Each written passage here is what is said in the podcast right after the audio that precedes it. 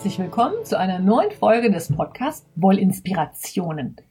Ich bin Kaya, im richtigen Leben heiße ich Claudia und ich habe einen Online-Wollshop, den ihr unter www.lanafilia.de erreichen könnt.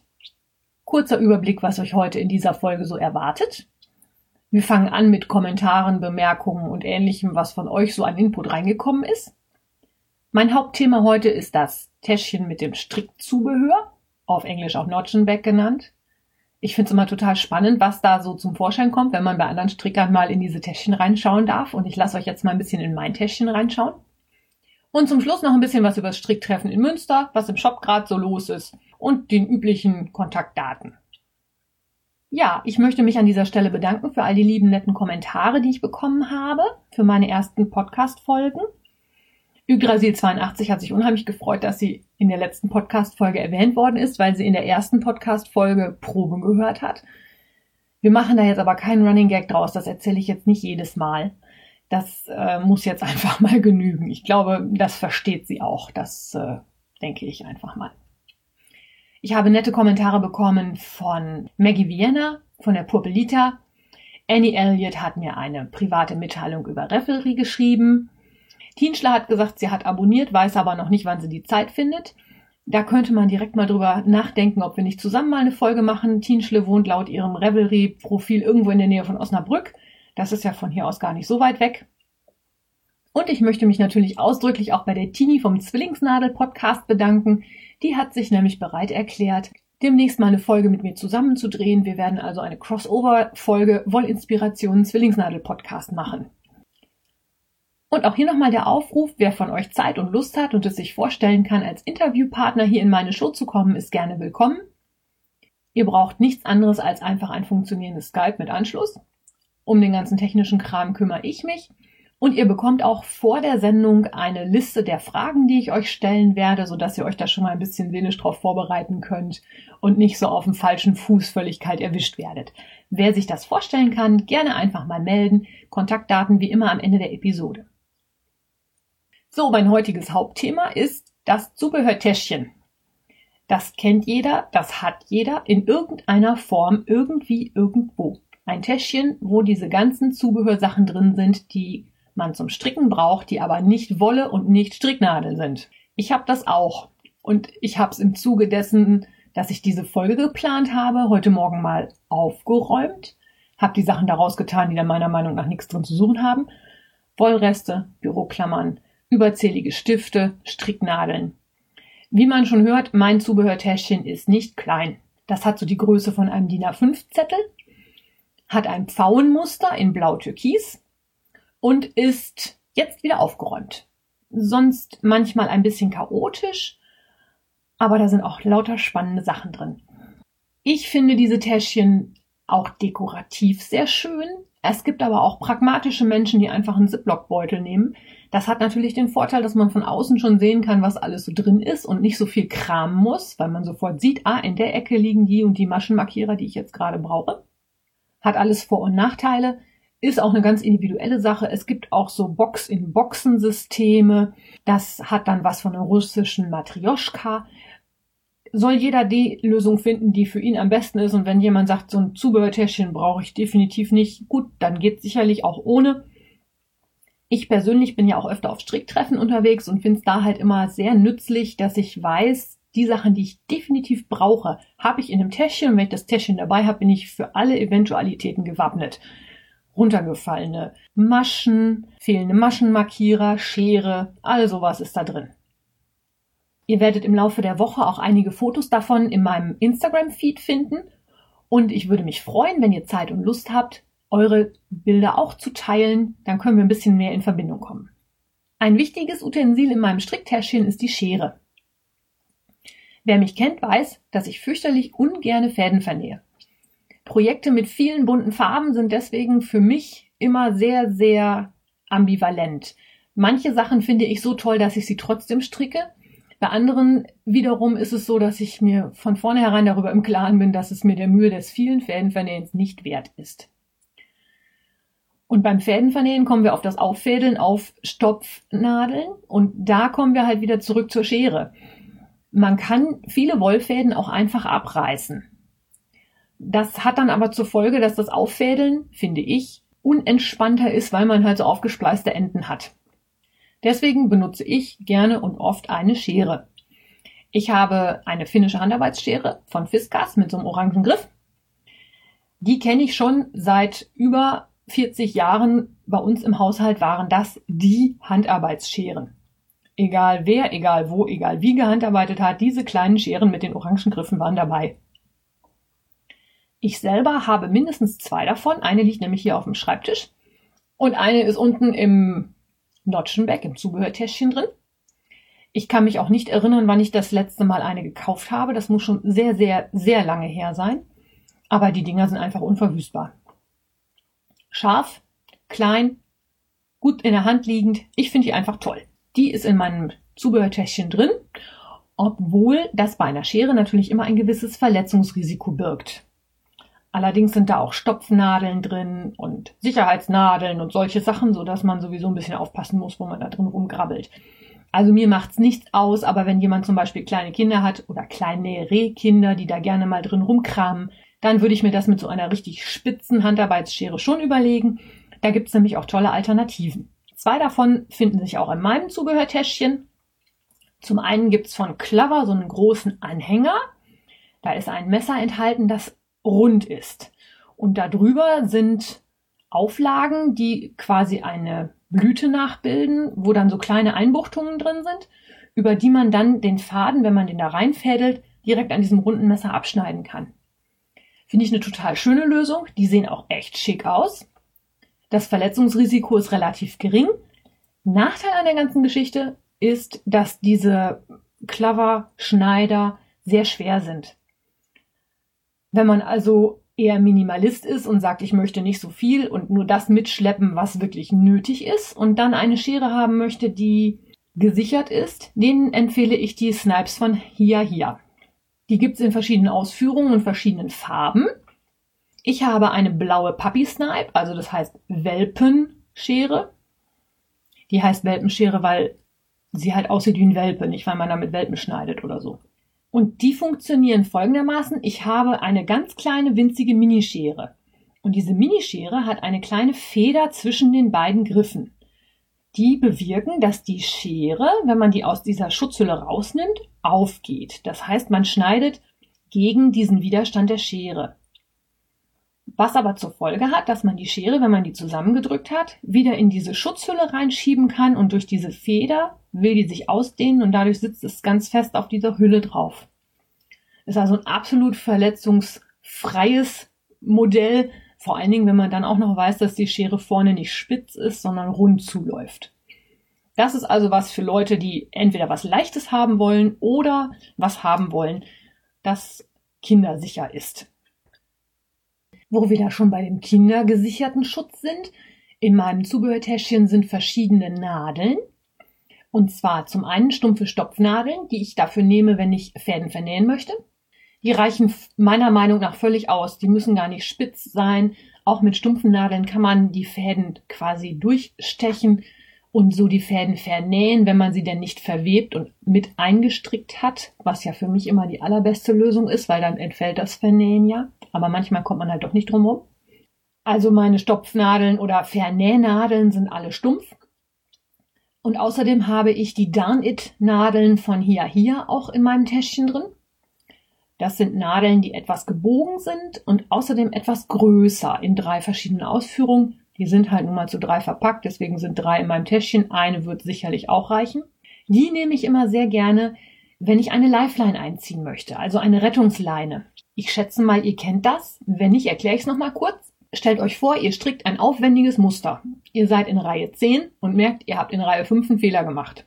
Jetzt gibt es verschiedene Möglichkeiten. Entweder ihr ribbelt, habt dann aber das Problem, dass ihr vielleicht die Maschen in Reihe 5 nicht gerade wieder so aufgenommen kriegt, wie es sein soll. Das passiert ja zum Beispiel schnell gerade bei großen Lace-Mustern mit vielen Umschlägen, Zusammenstricken und ähnlichem.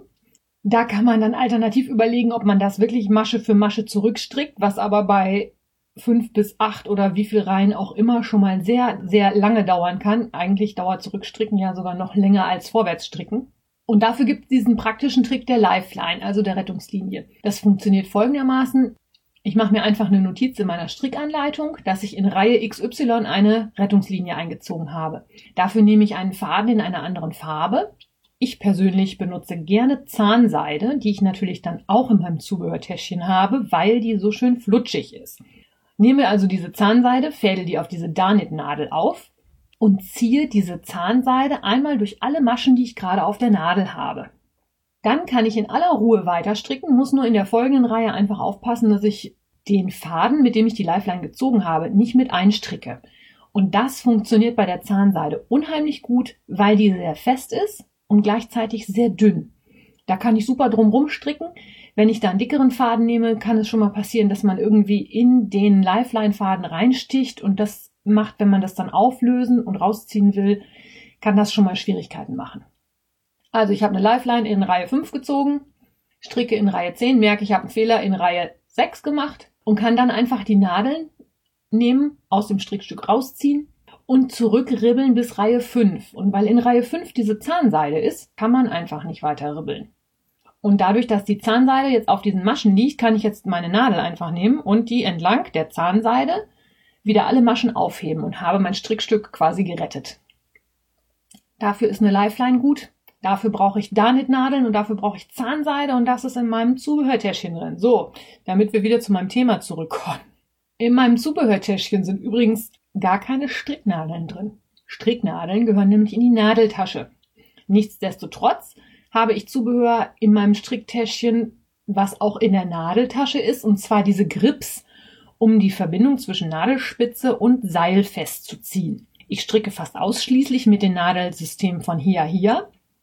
Das heißt, ich habe auswechselbare Spitzen und Seile in unterschiedlichen Längen, die einfach nur aneinander geschraubt werden. Diese Schraubverbindung kann man super mit so einem Grip, mit so einem kleinen Plastikläppchen quasi festziehen, weil das Metall natürlich an sich schon mal gerne ein bisschen rutschig ist. Und je fester ich das zusammensetze, umso geringer ist die Wahrscheinlichkeit, dass diese Nadel-Seil-Verbindung irgendwann im Laufe meines Strickens mal aufgeht. Meine Nadeltasche nehme ich nicht immer mit, wenn ich auf ein Stricktreffen gehe, weil wenn ich ein Projekt habe, wo ich weiß, okay, da kannst du jetzt erstmal drei Stunden geradeaus dran lang stricken, brauche ich keine Stricknadeln mitnehmen. Aber wenn sich diese Nadel-Seil-Verbindung dann löst, habe ich immer so einen Grip nochmal in meinem Zubehörtäschchen, damit ich da im Zweifelsfall das eben nochmal schnell festziehen kann. Es gibt natürlich auch andere Utensilien, mit denen man diese Seil-Nadel-Verbindungen festziehen kann. Bei Knit Pro gibt's diese kleinen Schlüssel.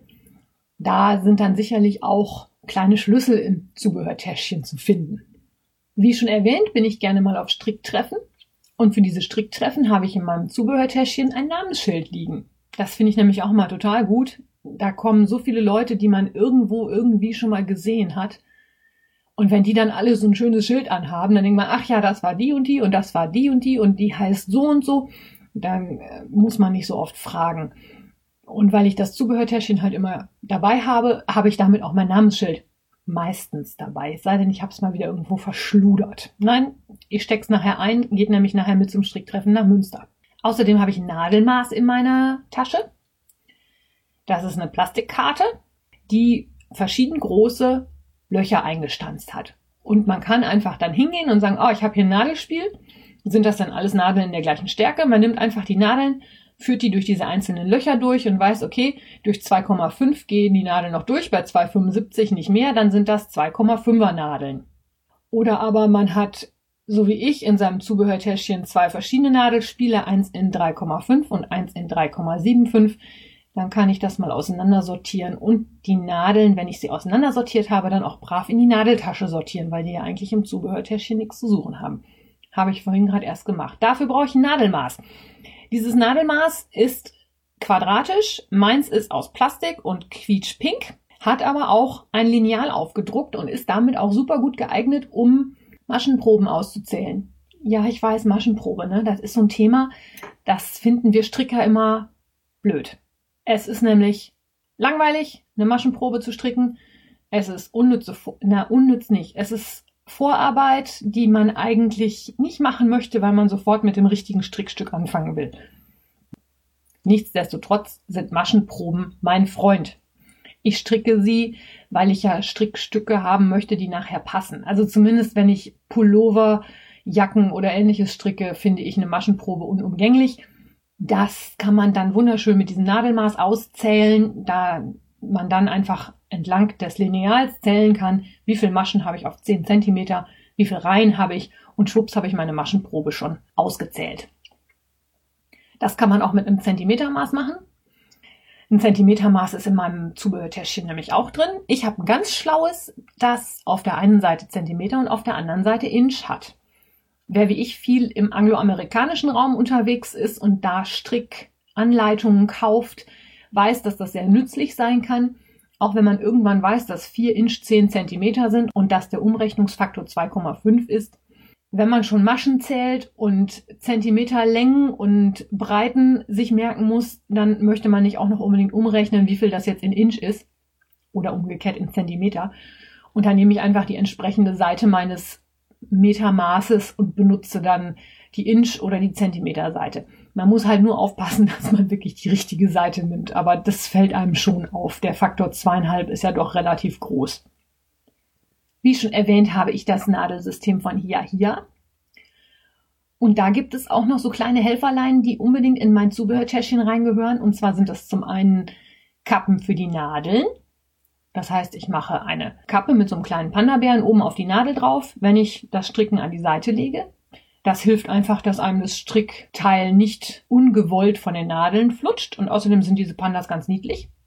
Und diese Panda Pandas gibt's auch für die Seile zum Aufschrauben. Wenn man, wie ich, eine etwas größere Sammlung an Hia-Hia-Seilen hat, kann man auch hingehen und das Seil einfach in einem Strickstück drin lassen, statt die Maschen auf einem Maschenhalter oder einem Faden stillzulegen. Und dann schraube ich diese Panda-Kappen auf die Seile drauf und stricke einfach mit einem anderen Seil weiter. Hat den Vorteil, dass ich mir den Schritt spare, die Maschen auf, auf einen Stilllegefaden zu fädeln und nachher vom stillgelegten Faden wieder auf die Nadel zurück. Ich schraube einfach nur die Nadelspitzen hin und her. Kann man natürlich machen, wenn man entsprechende Mengen an Seilen hat. Wenn nicht, muss man dann doch wieder den Weg über den Stilllegungsfaden gehen. Was aber auch nicht so schlimm ist. Aber ich finde diese Panas auch einfach so niedlich. Deswegen müssen die in mein Zubehörtöchchen rein. Geht gar kein Weg dran vorbei. Ein ganz großes Thema sind Maschenmarkierer. Ich liebe Maschenmarkierer. Ich finde sie toll. Es gibt so wunderschöne Maschenmarkierer und es gibt Menschen, die machen so tolle Maschenmarkierer und basteln und ah, könnte ich stundenlang drüber erzählen. Ich persönlich habe verschiedene Maschenmarkierer bei mir im Täschchen drin. Man kriegt auch mal gerne welche geschenkt. Die haben dann immer einen besonderen Platz in meiner Sammlung. Manche sind dann im aktuellen Täschchen mit drin, andere nicht. Manchmal hat man wieder welche verbummelt oder findet welche wieder, dann kommen die wieder damit rein.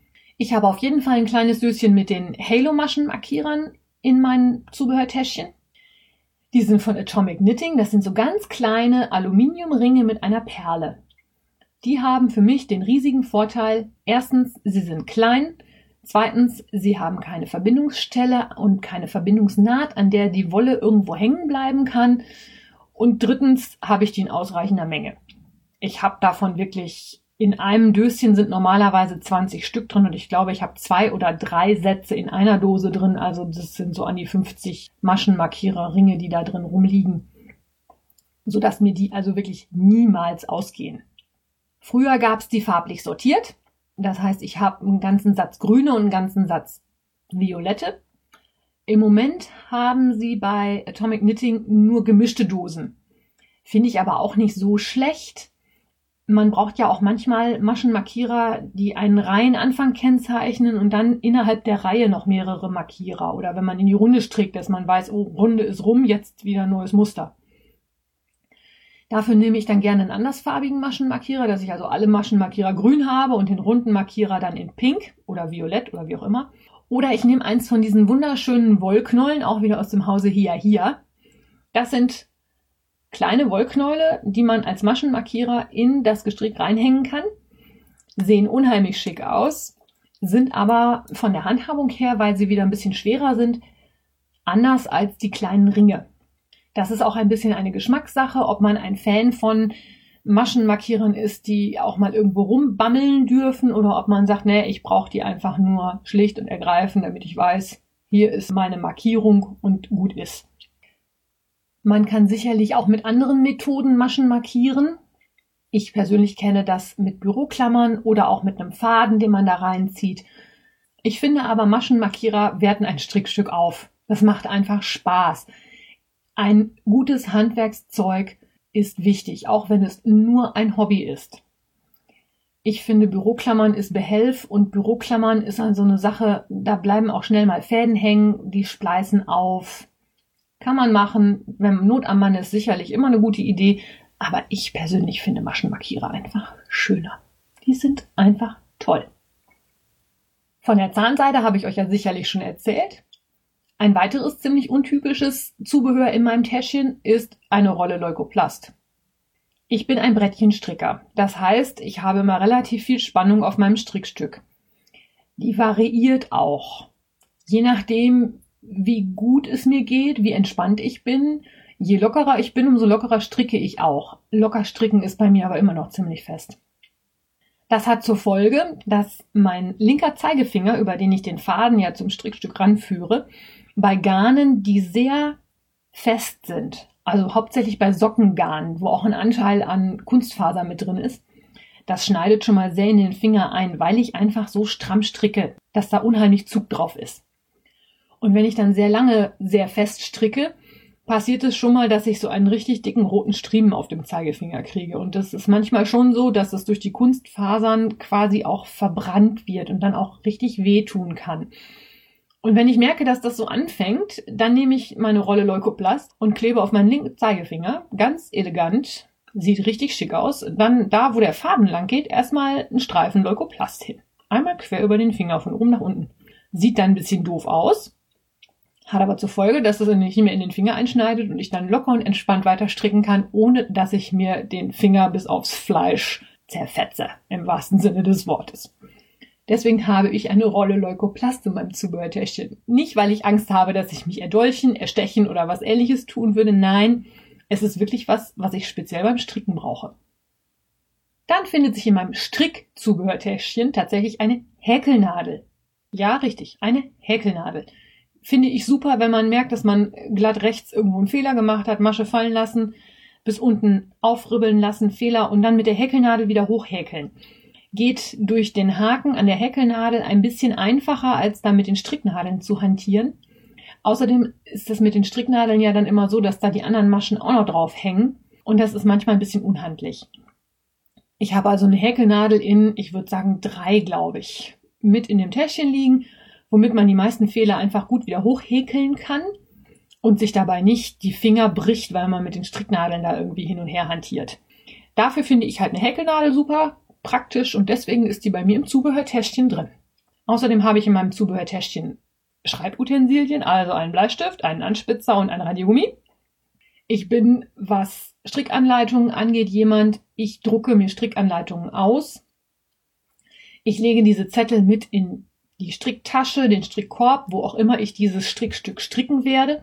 Und ich mache mir meine Notizen alle auf dieser Anleitung. Wahlweise auch auf der Rückseite, je nachdem. Ich versuche immer Änderungen und ähnliches bei Revelry einzupflegen, das schaffe ich aber nicht immer.